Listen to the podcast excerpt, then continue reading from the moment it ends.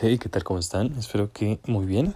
Esta tarde de sábado me gustaría compartir con ustedes la siguiente frase. Primero descubre lo que quieres ser, luego haz lo que tengas que hacer. Epícteto.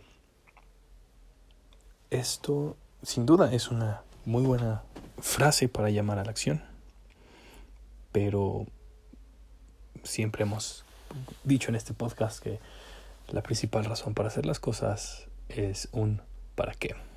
Si ya tienes esa respuesta, los cómo se van a ir dando solos.